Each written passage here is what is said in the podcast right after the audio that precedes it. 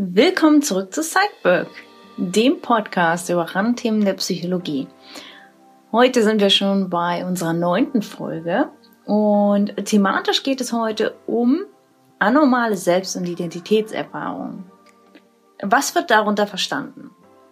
Anormale Selbst- und Identitätserfahrungen teilen sich in zwei Gebiete. Das eine Gebiet ist die außerkörperliche Erfahrung und das zweite Gebiet beschäftigt sich mit den Phänomenen Trance, Besessenheit und Channeling oder beziehungsweise die Tätigkeit als Medium. Grundsätzlich versteht man unter anormalen Selbst- und Identitätserfahrungen verschiedene Wahrnehmungen dessen, wer wir sind und äh, dabei auch verschiedene Wahrnehmungen über die Form unseres Körpers und die Form unserer Persönlichkeit. Am häufigsten lassen sich alternative Selbst- und Identitätserfahrungen in unseren Träumen erleben. Viele Personen berichten über Träume, in denen sie nicht in ihrem Körper waren, in denen sie sich selber beobachtet haben und ganz andere ähnliche ähm, Phänomene. Oder sie waren in ihren Träumen nicht sie selbst, sondern eine andere Person oder haben sich ganz anders verhalten, als sie sich normalerweise verhalten würden. Außerkörperliche Erfahrungen sind besonders, weil sie eine physische Komponente haben, während dies bei Trance, Channeling oder Besessenheit nicht der Fall ist.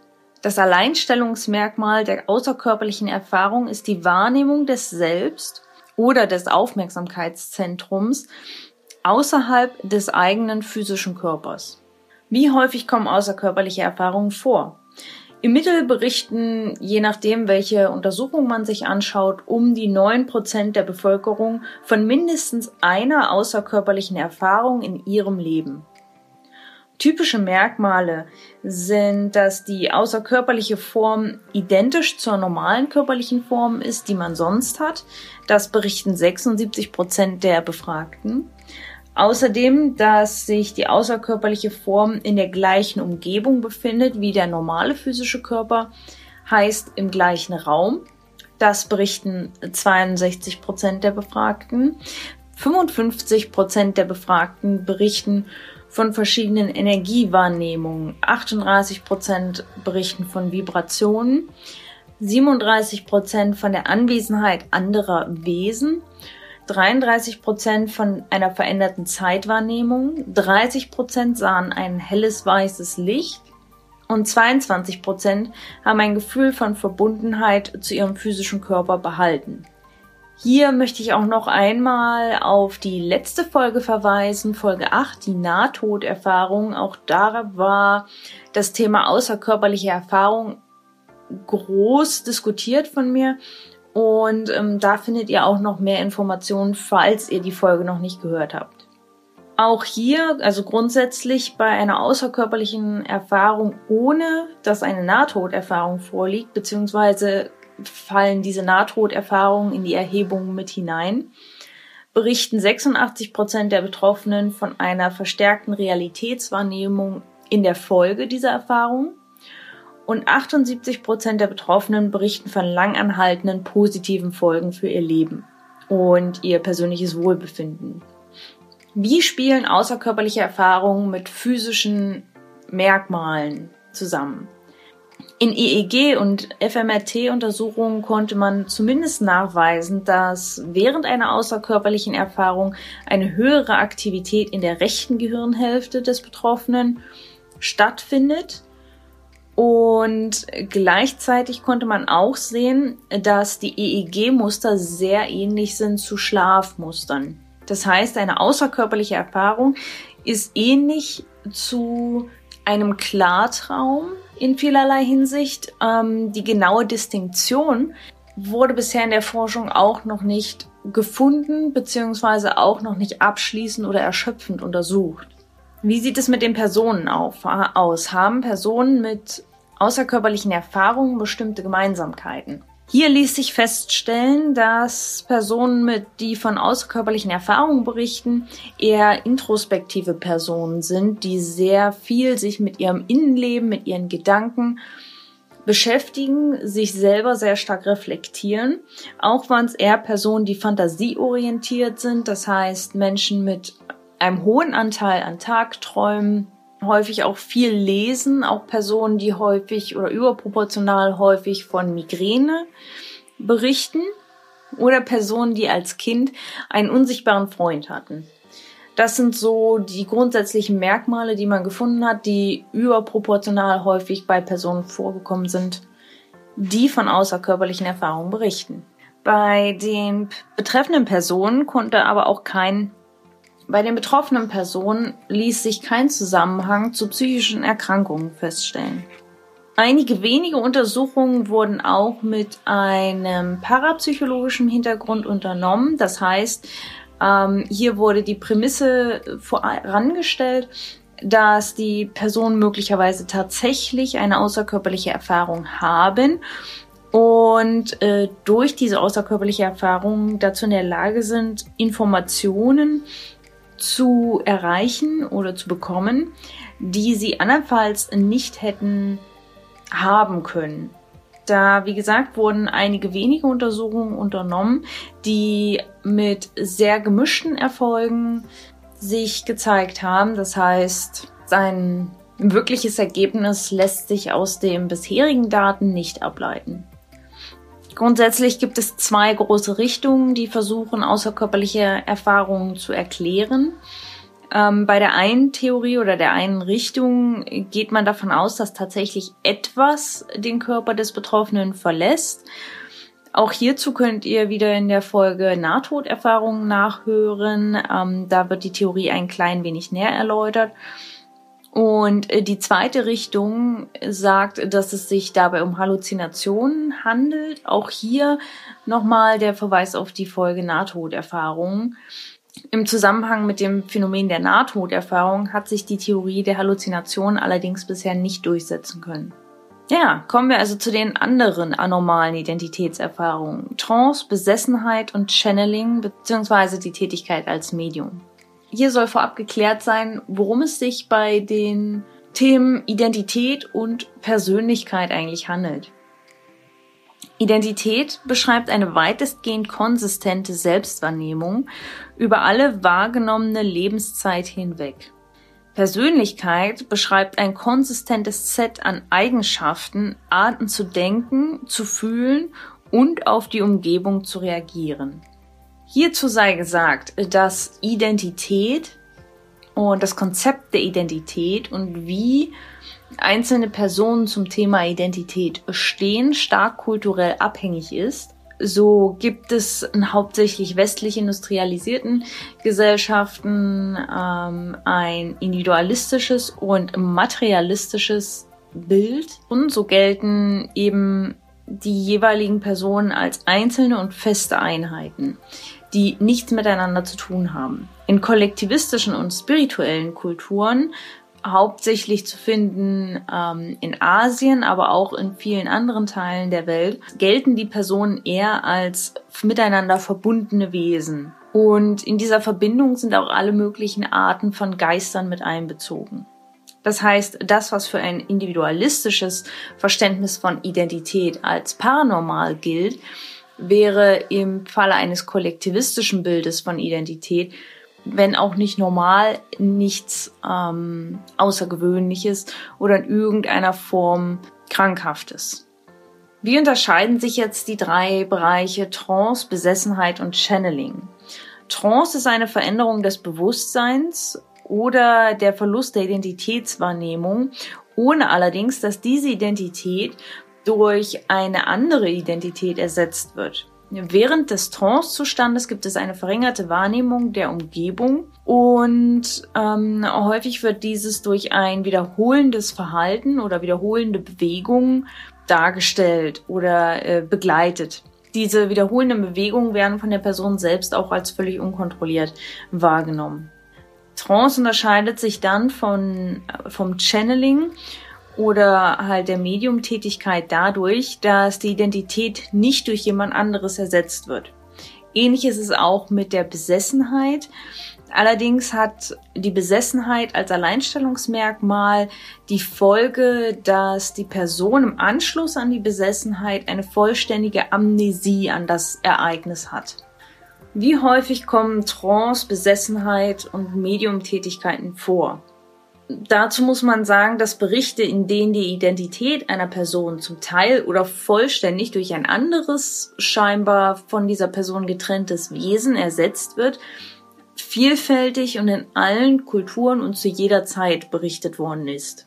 Typische Merkmale sind eine ungewöhnliche Sprechart, wie gesagt, wiederholende Bewegungen, eine Schmerzunempfindlichkeit der Person und ein starrer Blick. Bei diesem Phänomen konnte bisher kein physiologischer Unterschied oder kein physiologischer Zusammenhang festgestellt werden. Äh, das liegt vor allen Dingen daran, dass die Personen eben häufig in Bewegung sind, wenn sie sich in einem Trancezustand oder ähnliches befinden. Das heißt, MRT-Untersuchungen oder auch EEG-Untersuchungen sind so gut wie gar nicht möglich. Bei individuellen Unterschieden lässt sich sagen, dass insgesamt eher Frauen äh, betroffen sind oder eher Frauen eine solche Erfahrung machen und häufig diese Frauen aus einer eher niedrigeren Gesellschaftsschicht stammen. Ansonsten weisen die Personen kaum ähm, Besonderheiten auf, die betroffen sind. In der Regel haben sie keine psychopathologischen Merkmale, also keine psychischen Erkrankungen haben ein mittleres Stresslevel und auch nur ganz normale Dissoziationserscheinungen, ähm, also nichts Krankhaftes in irgendwelcher Form, was äh, dieses Phänomen erklären könnte. Bisherige Theorien sind auch wenig befriedigend. So gibt es eine Theorie, die davon ausgeht, dass die Personen aufgrund eines Vitaminmangels solche Erfahrungen machen. Eine andere Theorie äh, geht davon aus, dass die Personen, weil sie häufig aus niedrigeren Gesellschaftsschichten kommen, eher einen Aufmerksamkeitshintergrund haben, also in irgendeiner Form Aufmerksamkeit erregen wollen für ihre Gesellschaftsschicht. Aber beide Theorien sind nichts weiter als Theorien oder Ideen und ähm, in keinster Form bisher bestätigt. Was lässt sich also zu diesem Phänomen sagen? Was gibt es tatsächlich Handfestes zum Thema außerkörperliche Erfahrung, Trance, Besessenheit und Channeling. Tatsächlich gibt es einfach zu wenig Studien, um mehr zu sagen als das, was ich euch jetzt berichtet habe. Es gibt ein paar interessante Ansätze, die aber nicht ausreichend Belege liefern. Ähm, häufig hat man eine gute Untersuchung, die aber nie irgendwie repliziert worden ist eins der größten Hindernisse in der Forschung ist, dass Forschung in dem Bereich häufig schon von vornherein verworfen wird. Einfach weil es zu viele Vorurteile in diesem Bereich gibt. In unserer psychologischen Forschung, in unserem wissenschaftlichen Verständnis sind Personen voneinander getrennte Wesen und haben auf einer Art geistigen Ebene nichts miteinander zu tun. Eine Ebene außerhalb der sinnlichen Wahrnehmung existiert für die psychologisch-wissenschaftliche Forschung in weiten Teilen überhaupt nicht. Das heißt, jede Forschung, die sich damit beschäftigt, ist häufig in irgendeiner Form dogmatisch geleitet, das heißt entweder dafür oder dagegen, um bestimmte Ziele durchzusetzen. Die wenigsten Forschungsvorhaben sind in irgendeiner Form oder haben den Anspruch, objektiv zu sein und objektive Ergebnisse zu liefern, gesetzt den Fall, dass es überhaupt dazu kommt, dass solche Forschungen finanziert werden. Bisher tappen wir in dem Bereich ziemlich stark im Dunkeln und ich persönlich würde mich sehr darüber freuen, wenn die Forschung da mal ein paar mutige Schritte wagt und äh, sich ernsthaft auf das Gebiet begibt. Weil ich persönlich denke, dass es besser ist, sich ernsthaft einmal damit auseinanderzusetzen, als sich mit halben Ergebnissen zufrieden zu geben und zu sagen, die Erde dreht sich ja trotzdem weiter, ob es nun irgendeine seltsame Ebene gibt oder nicht. Wie seht ihr das? Meint ihr, Forschung in dem Bereich ist verschwendetes Geld oder sollte man sich das einmal ansehen? Mich würde auf jeden Fall interessieren, was ihr dazu sagt. Schreibt mir gerne eine Nachricht. Wie ihr mich kontaktieren könnt, findet ihr in der Beschreibung zu diesem Podcast. Ich freue mich auf jeden Fall auf unsere nächste und tatsächlich auch letzte Folge von Psychberg. Diese Folge wird in, ich kann es euch noch gar nicht genau sagen. Es steht zwar der 1. April drin, es kann aber sein, dass es tatsächlich früher wird weil es einfach die letzte Folge ist. Ich würde das Ganze dann eben vernünftig abschließen wollen. Das heißt, ich kann euch noch nicht genau sagen, wann die letzte Folge äh, herauskommen wird. Auf jeden Fall noch im März. Und die letzte Folge von Psychberg, Folge 10, beschäftigt sich als krönenden Abschluss mit dem Thema Alien-Entführung. Ihr seht auch oder ihr hört auch, das ist auch ein Grund, warum Folge 10 die letzte Folge sein wird, dass viele anormale Erfahrungen und viele parapsychologische Themen sich immer wieder auf die gleichen Phänomene einschießt.